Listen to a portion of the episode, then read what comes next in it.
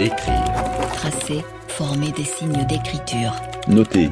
Écrire ses pensées. Rédiger, composer. La Fondation La Poste présente Écrire au futur, une série originale d'Alexandre Hérault et Claire Almerac, réalisée par Écran Sonore pour les 25 ans de la Fondation. J'écris. Tu écris. Il écrit. Elle écrit. Nous écrivons.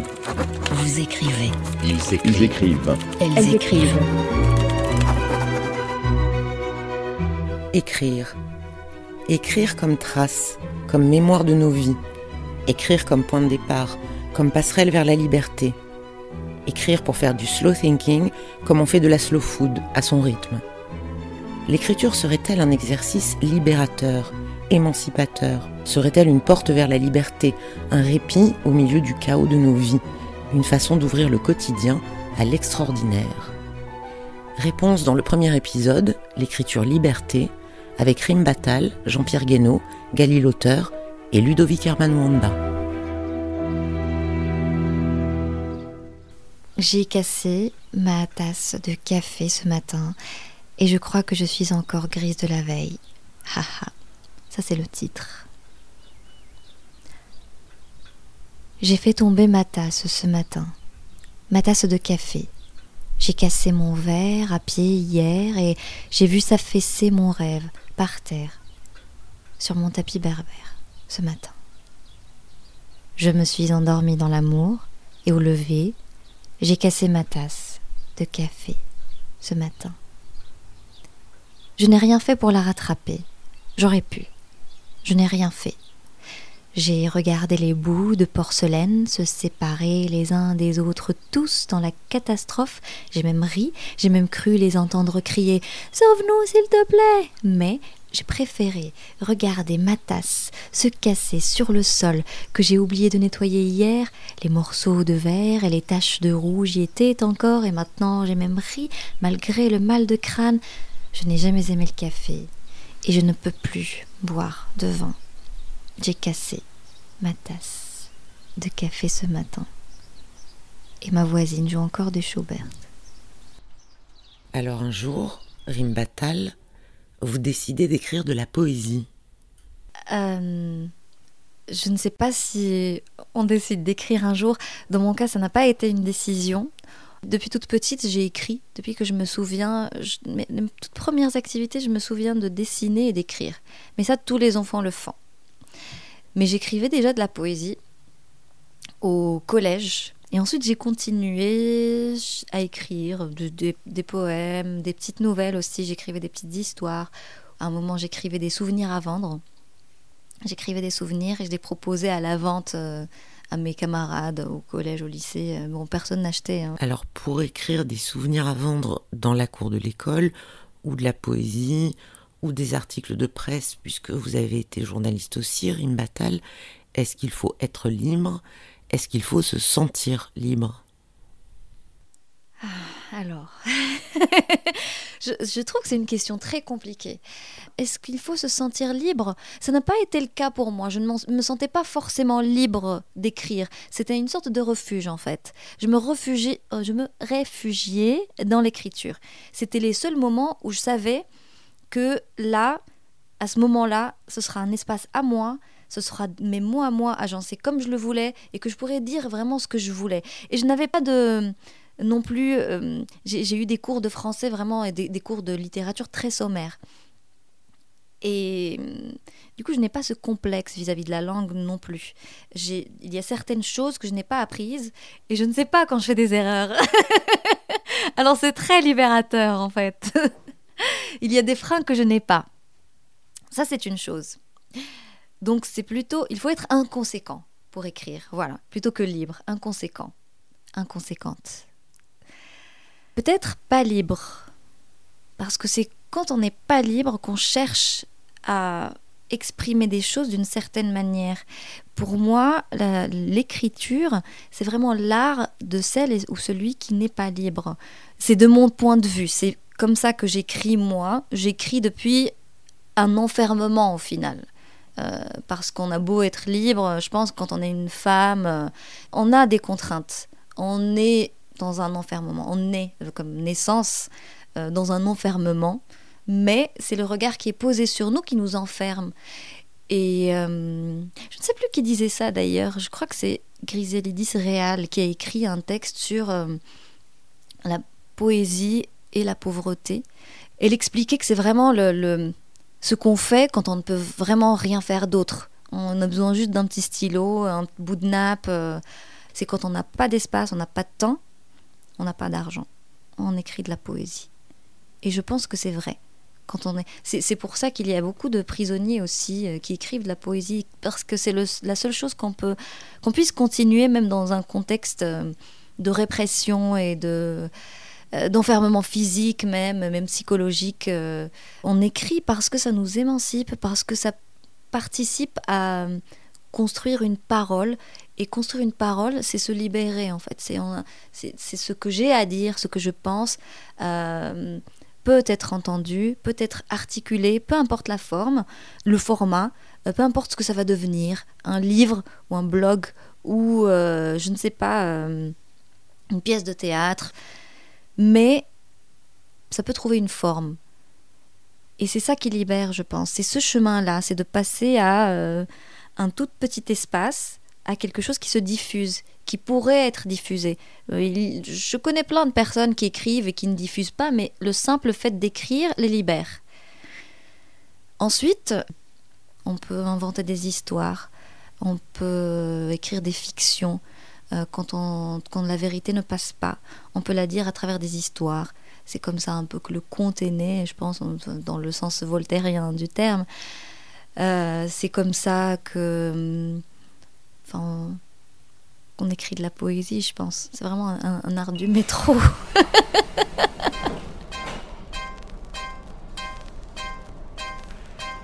Derrière les décors de l'existence immense, au plus noir de l'abîme, je vois distinctement des mondes singuliers et, de ma clairvoyance extatique victime, je traîne des serpents qui mordent mes souliers.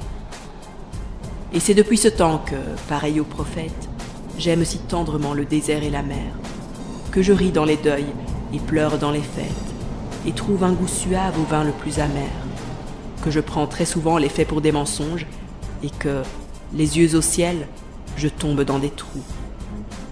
Mais la voix me console et dit Garde tes songes, les sages n'en ont pas d'aussi beaux que les fous.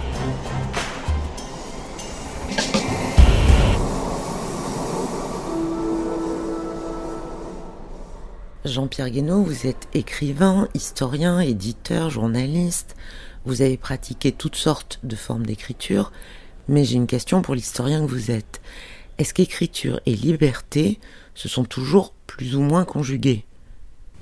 D'abord, c'est une très vieille histoire. Il faut rappeler que l'homme a mis 5 millions d'années pour apprendre à écrire. Et puis qu'on est passé à une vitesse considérable et exponentielle de la tablette d'argile à la tablette tactile par rapport à tout ce qui a, précédé. Après, cette articulation entre l'écriture et la, et la liberté, eh bien, il y a un phénomène beaucoup plus récent qui est spectaculaire. Lorsque j'ai lancé l'opération Parole de Poilu, il y a 20 ans, j'ai demandé aux Français de m'envoyer les plus belles lettres, les plus beaux carnets euh, liés aux tranchées. On a reçu énormément de choses parce que la Grande Guerre a été précédée d'une révolution. L'école de Jules Ferry a terminé le travail qu'avait commencé l'Église. Nos ancêtres, nos grands-parents, nos arrière-grands-parents ont définitivement appris à lire et à écrire. Ça a tout changé. Pour la première fois dans l'histoire, ils ont été capables de raconter eux-mêmes ce qu'ils vivaient dans des lettres, dans des carnets, dans des journaux intimes, et ce qu'ils racontaient n'avait rien à voir avec l'apprentissage que vous et moi avons fait de la Grande Guerre sur les bancs de l'école. Ça, ça veut dire une chose. Ça veut dire que pendant longtemps, l'histoire a été manipulée, instrumentalisée, elle l'est toujours. Mais aujourd'hui, c'est beaucoup moins facile. Parce qu'il y a un pourcentage de population beaucoup plus grand qui a accès à la lecture, à l'écriture, Dieu merci, et puis aussi à des outils de communication sans précédent. L'essentiel, c'est que l'histoire, comme l'écriture, reste des sciences de l'éveil et surtout pas, et surtout ne deviennent pas des sciences de l'anesthésie. Donc, elles doivent garder, conserver leur part de subversion.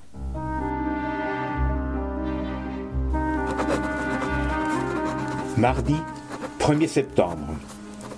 Très longue marche de nuit. Il était plus d'une heure du matin lorsque, enfin, nous nous sommes arrêtés. Il a encore fallu faire la soupe, mener les chevaux boire et leur donner l'avoine. Nous sommes tombés ensuite à un sommeil de mort. Vers 4 heures du matin, le maréchal des logis de garde vient nous secouer un à un. On grogne.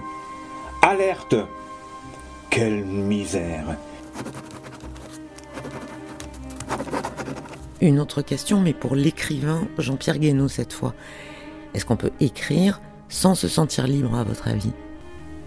On peut toujours écrire parce que la, la forme la plus audacieuse, la plus désespérée en même temps d'écriture, c'est la bouteille à la mer.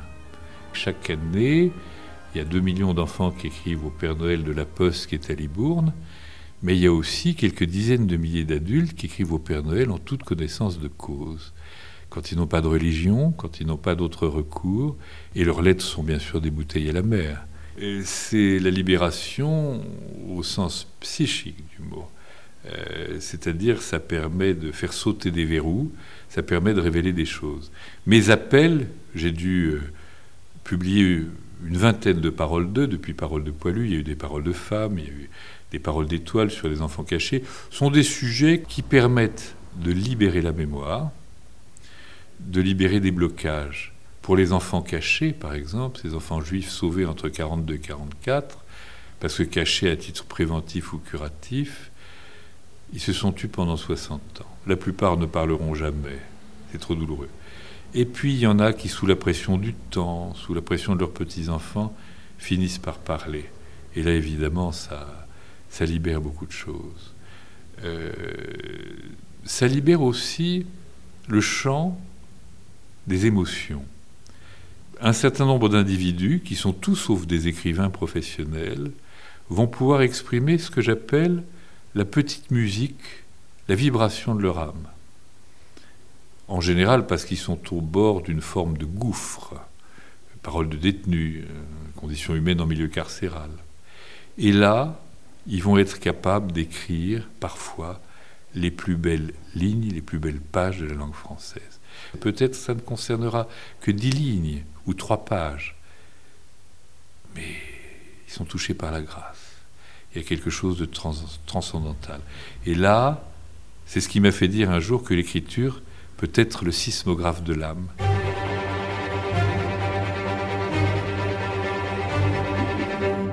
Depuis des millions d'années, l'homme sollicite son cerveau pour faire face aux défis de l'écriture, de la lecture et aujourd'hui des écrans. Deuxième livre que j'ai lu, et là c'est plutôt un roman. Il s'agit de Ne m'appelez pas Blanche-Neige de Gali l'auteur. Donc lui aussi, vous l'avez déjà vu sur mon compte Instagram. L'écriture est assez fine. Et ce que j'ai beaucoup aimé dans ce livre, en fait, c'est que ça rallie les contes avec euh, la vie d'aujourd'hui, la génération d'aujourd'hui plutôt. Je sais qu'elle en a écrit un deuxième sur Cendrillon, mais je ne me rappelle plus le titre exact. Si je le retrouve, je le mettrai en barre. Vous n'avez peut-être pas encore entendu parler de Gali l'auteur, sauf si vous faites partie de la génération Y. Phénomène littéraire venu du web et de la plateforme Wattpad, romancière qui peut cumuler un million de lectures en quelques semaines, elle est également publiée chez Hachette Roman. Mais ce qui intéresse avant tout Gali l'auteur, c'est l'exploration de nouvelles façons d'écrire.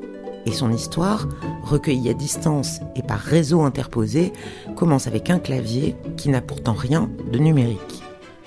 Aussi loin que je m'en souvienne, j'ai toujours écrit euh, depuis toute petite. J'ai découvert en fait euh, une vieille machine à écrire des années 70-80 chez mes grands-parents et j'ai commencé à taper dessus parce que ça m'amusait et comme il fallait bien taper quelque chose, entre guillemets, j'ai commencé à faire des, histoires. Donc je pense que j'ai fait un, scénario, j'avais 11 ans et mon premier roman à 13 ans, il devait faire euh, une cinquantaine de pages euh, et j'ai continué ainsi parce que mes, amis voulaient la suite de mes, de mes écrits.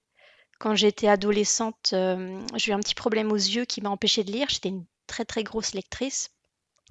Et euh, du coup, pour, euh, pour compenser ça, j'ai consommé beaucoup de, de bandes dessinées. Et c'était les débuts du manga à cette époque. Et hum, je suis rentrée en fait dans le monde un peu confidentiel du, du fanzina. Donc les fanzines sont des magazines amateurs. Plus tard, j'ai fait un peu de blog. Et puis, euh, à côté de ça, j'écrivais toujours dans des carnets, mais j'osais pas vraiment montrer tous mes textes. Et quand j'ai commencé à travailler, j'écrivais le matin et le soir dans les transports en commun, tout simplement, pour me décompresser de ma journée ou pour l'aborder de manière positive. Et après, j'ai découvert euh, certaines plateformes sur Internet et ça, ça m'a vraiment lancé en fait. Alors pourquoi à un moment vous décidez de vous lancer sur une plateforme en ligne et vous décidez que vous avez envie de donner à lire vos textes? Alors en fait, je, me posais beaucoup de questions sur mon écriture. Donc je voulais une communauté de lecteurs capables de me faire un retour? Est-ce que ça leur plaisait en tant que lecteur Est-ce que ça, ça résonnait en eux euh, au niveau des thèmes? Mais je voulais garder un anonymat, c'est-à-dire euh, j'avais, je voulais pas euh, qu'il soit complaisant avec moi parce qu'il me connaissait justement. Et puis il y avait cette idée de, partage et d'émulation en groupe que j'avais connue à l'époque où je faisais du fanzina ou où j'étais en blog sur Internet. Donc Internet était tout trouvé, mais il me fallait une plateforme. Et un jour, en, simplement en descendant du train, sur le quai, il y avait des affiches qui parlait de Anatode euh, et de son livre After. Anatode, américaine de 25 ans, a commencé par écrire sur son smartphone des publications qui comptabilisent aujourd'hui un milliard de téléchargements et commentées quotidiennement par les lecteurs. Sur, la quatrième de couverture du livre, il y avait marqué découvert sur Wattpad. Je ne savais pas ce que c'était. Et Wattpad, en fait, est un site canadien qu'on pourrait comparer un peu au YouTube de l'écriture. Et euh, je me suis dit, ben, allons tester. Là, j'étais vraiment dans une démarche de j'ai envie d'écrire, j'ai envie de partager, et le reste n'a, entre guillemets, aucune espèce d'importance. C'était vraiment un sentiment de liberté totale. Je me suis dit, voilà, je me donne trois mois, et donc j'ai publié un chapitre par jour sur quasiment trois mois, avec une publication tous les soirs à 20h de ce que j'avais écrit dans la journée. Et au début, j'avais pas de lecteur, hein, faut pas se leurrer, j'avais peut-être une ou deux personnes qui venaient voir. Et puis, ça a fait boule de neige. J'ai eu deux lecteurs, dix lecteurs, cent lecteurs, et puis ça a été exponentiel. Au bout de quelques semaines, même pas quelques mois, ouais, six semaines, huit semaines, j'avais atteint le demi-million de lectures. Et, et j'ai commencé à être contactée par des éditeurs. La première fois que j'ai eu un éditeur, j'ai cru que c'était une blague. Et quand euh, effectivement il s'est avéré que c'était un vrai éditeur, je lui ai dit non.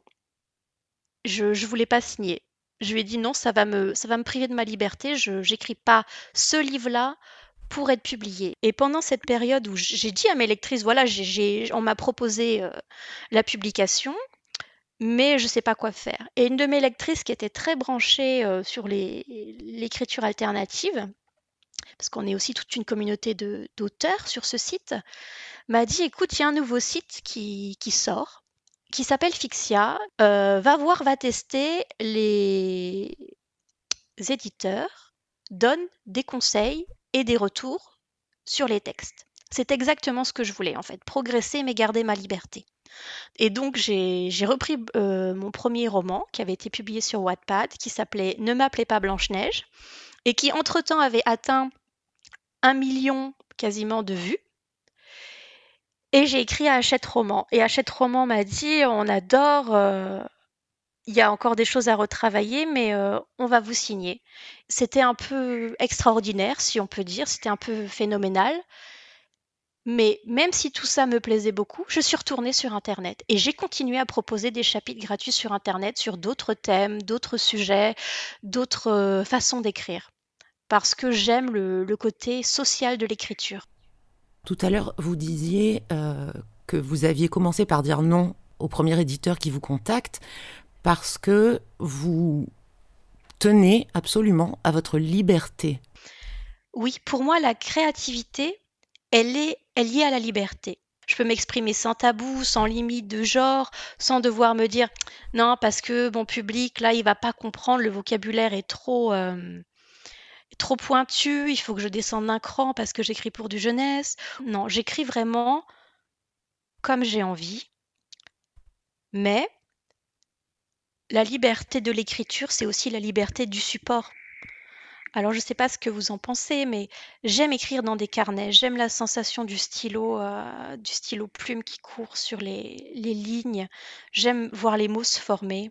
J'aime aussi euh, beaucoup euh, écrire sur ordinateur ou sur téléphone parce que j'ai toujours mon, j'ai pas forcément toujours un carnet sur moi, une table pour me poser, mais j'ai toujours mon téléphone et je peux écrire debout dans la rue en attendant mon bus parce que j'ai une idée. Et parfois, là j'ai découvert un logiciel de dictée, c'est-à-dire vous parlez dans un micro et les mots s'affichent comme si vous les avez tapés. Et ça me permet de, créer des scènes de dialogue euh, très euh, vivaces, très punchy, parce que j'utilise ce logiciel-là. Et donc je mélange toutes ces, tous ces supports d'écriture. Quel âge est-ce que vous avez, Gali l'auteur? J'ai l'âge de toutes les conteuses, j'ai l'âge d'autrefois et de jadis, mais on ne demande jamais son âge à une sorcière, c'est trop dangereux pour vous. Once upon a time in a land far away.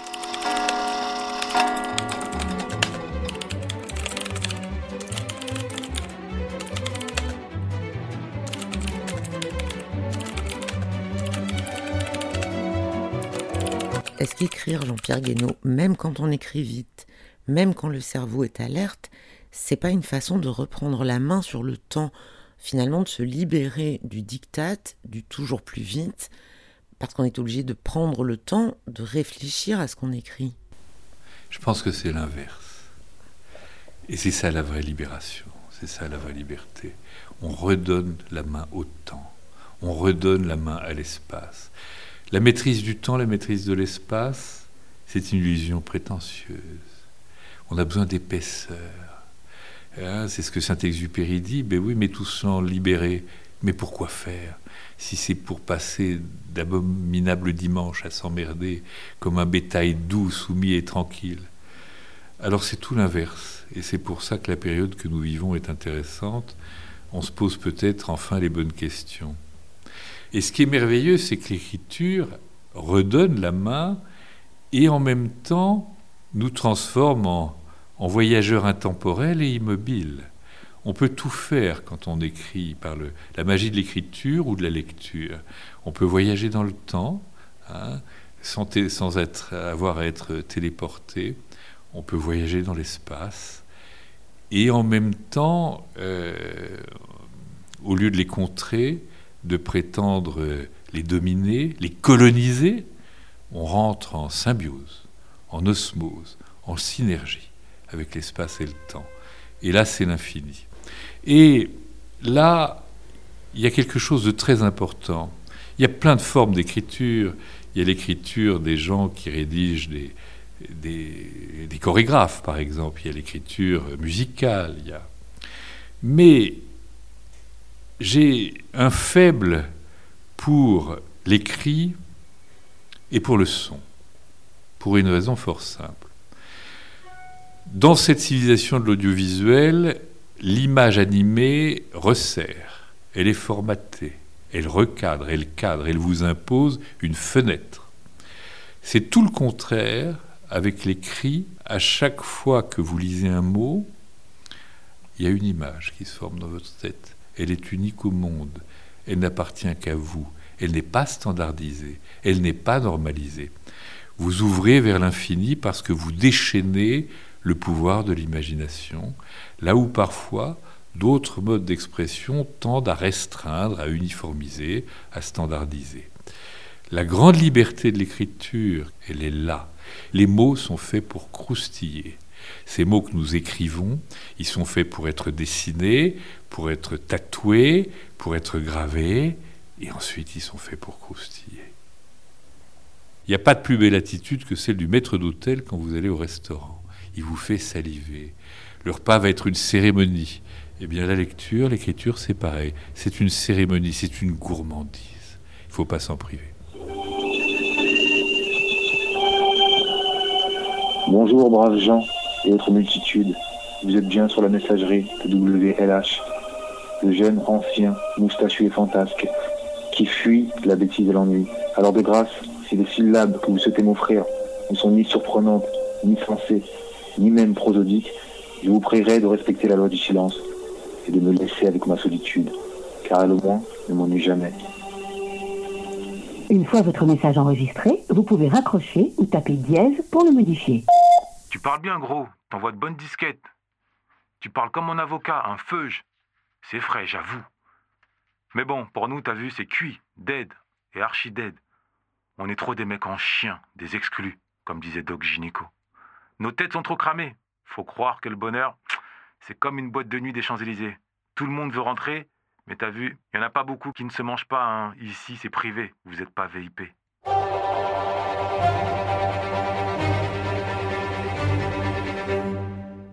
Ludovic Herman Wanda, vous avez publié aux éditions de l'Antilope un premier roman, Prison, qui raconte l'histoire de Frédéric, un dealer de banlieue qui est incarcéré à Fleury-Mérogis. Pourquoi est-ce que vous décidez d'écrire Prison et pourquoi vous décidez d'écrire l'histoire de Frédéric? Est-ce que c'était une façon de libérer Frédéric ou de vous libérer de sa situation et de la vie qu'il avait? Ou est-ce que c'est euh, le fait d'avoir écrit cette histoire qui a libéré Frédéric? Alors, aussi, surprenant que cela pourra vous, paraître, euh, déjà je rappelle le titre, c'est Prison au pluriel, donc c'est les prisons. Et je voulais, un petit peu en m'inspirant, vous savez, des allégories antiques, euh, prendre une histoire, mais surtout pour faire écho à une réalité symbolique qui touche l'ensemble de la société. Pour le dire autrement, euh, j'évoque essentiellement dans l'ouvrage les différentes prisons dans lesquelles euh, les populations en France peuvent-elles être enfermées, qu'elle ce soit la prison sociale, la prison religieuse, la prison de la couleur de peau, euh, la prison économique, la prison de genre. Et avec parfois pour effet pervers le fait de percevoir ces prisons ou de les vivre comme des forteresses. Et j'ai estimé que mon parcours propre, euh, donc celui de mon avatar notamment, euh, donc Frédéric, euh, pouvait répondre parfaitement à cette exigence, étant donné que il est issu de banlieue, d'un côté donc le caractère social, tout en étant en même temps d'appartenance africaine ou afrodescendante, donc appartenance dite raciale. il accède par la, connaissance et eh bien, à un autre monde par les mots à, un autre monde. Donc il, se, il, est confronté directement euh, à ce passage de la banlieue à la ville. Euh, ces deux ces deux univers qui ne se côtoient pas aujourd'hui, sinon en chien de faïence, sinon euh, avec des noms d'oiseaux par médias interposés. Et donc le, son histoire individuelle pouvait parfaitement répondre à une histoire plus collective et plus universelle. Alors est-ce que cet usage de l'écriture a libéré Frédéric et vous a libéré? Alors c'est d'abord les mots. Avant l'écriture, c'est la lecture. Parce que, à mon sens, euh, l'écriture n'est que la fille euh, de, la lecture. Hein. Et effectivement, de ce point de vue-là, l'écriture a, libéré, que ce soit Frédéric, puisque au contact de la lecture, il se libère euh, du wesh langage, qui est la prison, qui est le Covid de, la banlieue, qui est la prison linguistique et psychologique par excellence, dans la mesure où le wesh langage ne contient que 300 mots de vocabulaire, là où il en faut au minimum 2500 pour ne serait-ce que passer le baccalauréat général. Comprendre ça, c'est comprendre pourquoi euh, la grande majorité des jeunes qui grandissent en banlieue n'accèdent pas aux universités, avec ce que ça procure de, conséquences sur, sur le long terme, en matière d'influence, en matière de représentativité, en matière de jeu de pouvoir, en matière de fierté, euh, enfin, toutes ces questions-là.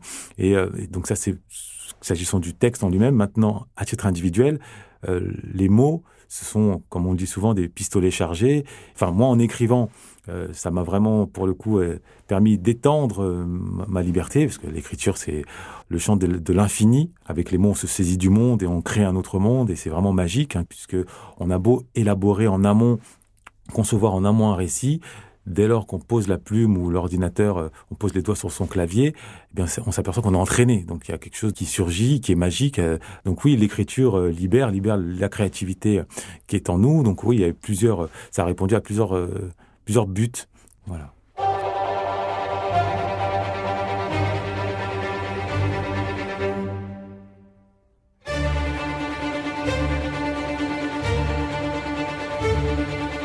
Aujourd'hui, à côté de votre activité de romancier, euh, vous transmettez, vous êtes formateur et vous transmettez aussi aux autres cette boîte à outils, finalement, que sont les mots. Euh, pourquoi? Alors, effectivement, euh, en parallèle de ma casquette d'écrivain, je suis coach en liberté. la première des libertés de l'être humain, c'est la liberté de pouvoir poser des mots sur ses idées. et à l'inverse, quand on ne maîtrise pas les mots, on ne peut pas maîtriser ses nerfs. Si on ne peut pas maîtriser ses nerfs, on ne peut pas maîtriser sa vie on est éternellement prisonnier de ses émotions. Alors je ne dis pas qu'il ne faille pas écouter euh, ses émotions, simplement quand on en est l'esclave, euh, eh bien à la moindre contrariété, on s'emporte. Euh, or, le monde est fait de contrariétés. La vie au quotidien est faite de micro-contrariétés. Et euh, le fait de ne pas maîtriser les mots, donc de ne pas pouvoir nuancer, de ne pas pouvoir prendre du recul, c'est un peu comme une cocotte minute qui, vous savez, avec le petit, le petit espace qui permet d'évaporer le, gaz, quand on n'a pas ce petit espace-là, ce petit orifice, eh bien la cocotte minute, ça chauffe, ça chauffe, ça chauffe, et le seul moment où le gaz peut s'échapper, c'est quand ça explose eh bien, c'est la réalité qui touche un certain nombre de jeunes et de moins jeunes qui sont ce que j'appelle les orphelins de la langue et qui vivent de l'autre côté de ce que j'ai qualifié le mur de Molière. Parce que aujourd'hui, la France est divisée en deux. D'aucuns parlent des divisions religieuses, certains évoquent les divisions sociales, euh, alors que moi, je sais, pour l'avoir vécu, je sais que la division en France, elle est d'abord linguistique. Donc tout ça pour vous dire que la maladie première aujourd'hui qui terrasse la France, c'est l'illettrisme. 20% des jeunes arrivent au collège sans maîtriser euh, le verbe. Et ces 20%-là républicains, quand on regarde à la loupe, quand on regarde de qui il s'agit, on sait très bien de qui il s'agit. Or, ben, ça donne, pour certains d'entre eux, pas tous, évidemment, euh, de la délinquance, ça donne en tout cas un sentiment d'exclusion. Et ce sentiment d'exclusion, il ne profite absolument pas à la République. Il profite euh, au mieux au communautarisme religieux, au pire, euh, on, l'a vu encore récemment, euh, au terrorisme, aux actes de barbarie, euh, à l'autodestruction. Parce qu'il ne faut pas aussi oublier que la violence s'exerce d'abord entre jeunes, entre eux, avant qu'elle se répande sur l'ensemble de la société. Mais en l'espace de 20-30 ans, ce mur de Molaire-là a des conséquences dévastatrices. Dans toutes les dimensions, quel que soit le bout par lequel on prend le problème, on s'aperçoit qu'au commencement du développement personnel se trouve la langue. Au commencement des relations humaines se trouve la langue. Au commencement de l'apaisement, même de rapports amoureux, se trouve la langue. Donc c'est par la langue, l'intégration par la langue que moi j'opère. C'est pour ça que je me dis, je suis coach euh, de la liberté. Voilà. Donc l'écriture, c'était pour, ou en tout cas ça a été l'occasion de vous libérer, mais c'est aussi celle de libérer les autres. Exactement. Pour résumer, c'est exactement ça. C'est d'abord une libération individuelle. Je me suis libéré de la violence, je me suis libéré d'une vision racialiste du monde, je me suis libéré de la victimisation. Et ensuite, fort justement de cette nouvelle euh, condition humaine, euh, universelle, portée vers le, une forme de résilience projetée vers l'avant, eh bien j'essaie d'entraîner un maximum de personnes, que ce soit les lecteurs ou les, les, élèves, les stagiaires, les clients euh, que je côtoie au quotidien, eh bien les libérer aussi euh, d'eux-mêmes de la paresse, de la, de la culture de, de, de l'excuse, si c'est un grand, très grand fléau, et, et pour qu'ils puissent, à leur échelle, agir chacun à son niveau et chacun à sa mesure.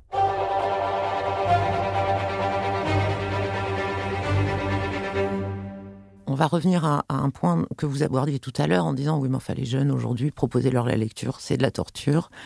Avec cette explosion des nouvelles technologies, on a dit l'écriture est morte, plus personne n'écrit, etc. C'est tout le contraire. On n'a jamais autant écrit. Est-ce que vous pensez que la pratique de l'écriture, c'est-à-dire des gens qui vont se mettre à écrire, peut-être un journal intime, peut-être un blog, peut-être... Euh, des lettres d'amour peut-être des lettres d'amour. Est-ce que vous pensez, c'est-à-dire que l'écriture peut rivaliser avec l'image, avec le son, ou est-ce que son avenir est sombre?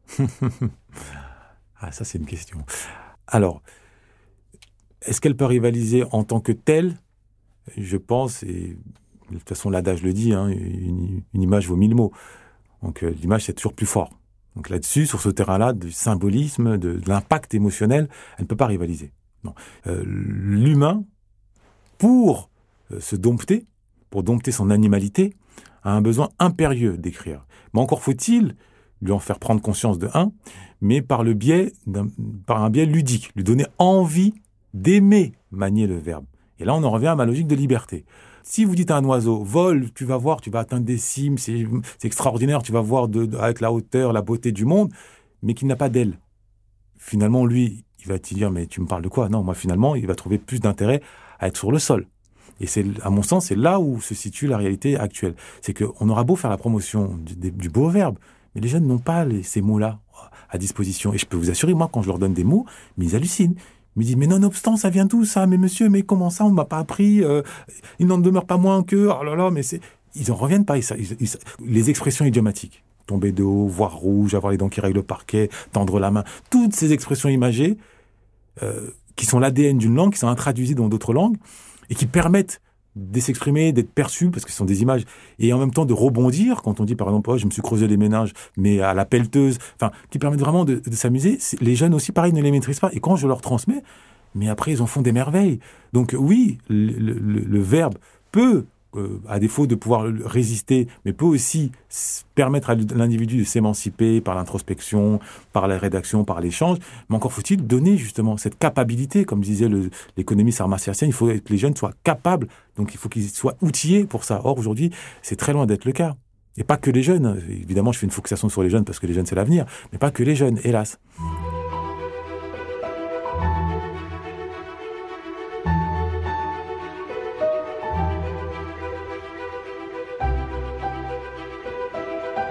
C'était L'écriture liberté, premier épisode de la série Écrire au futur d'Alexandre Hérault et Claire Almerac, réalisé par Écran Sonore.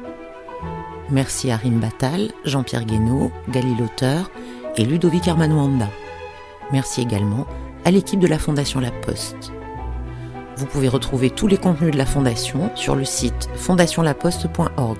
Et bien sûr, vous abonner à ce podcast sur toutes les plateformes Apple Podcast, Spotify, Deezer et les autres.